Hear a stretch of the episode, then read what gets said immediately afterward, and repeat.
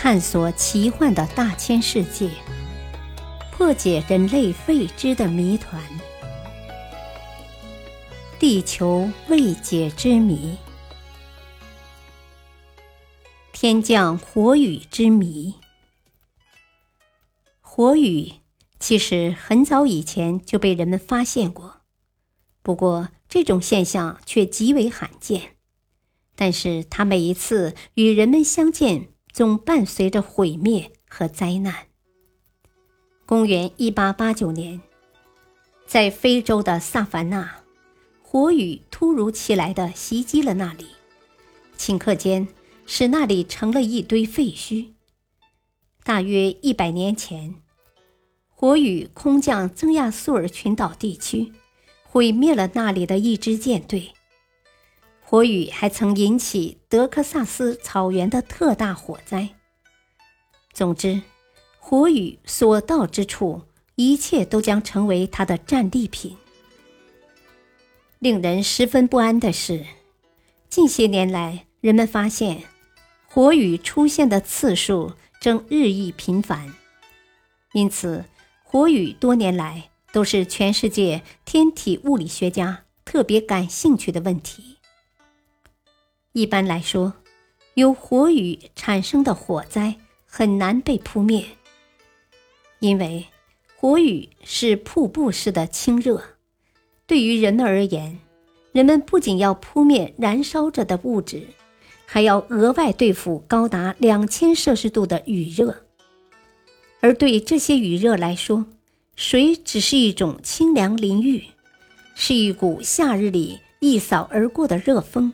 无关痛痒，因此扑救这种火灾时，除使用水外，还要使用特殊的硅质粉，以隔断热源同氧气的接触。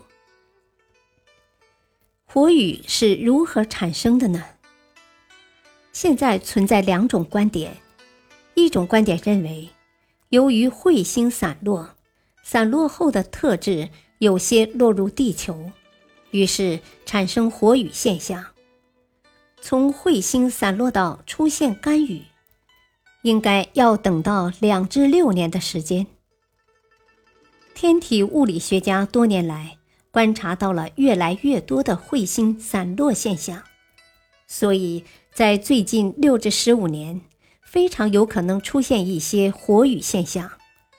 那时，火雨引起的火灾数量。每年将达八起，而五十年后每年将达三十起。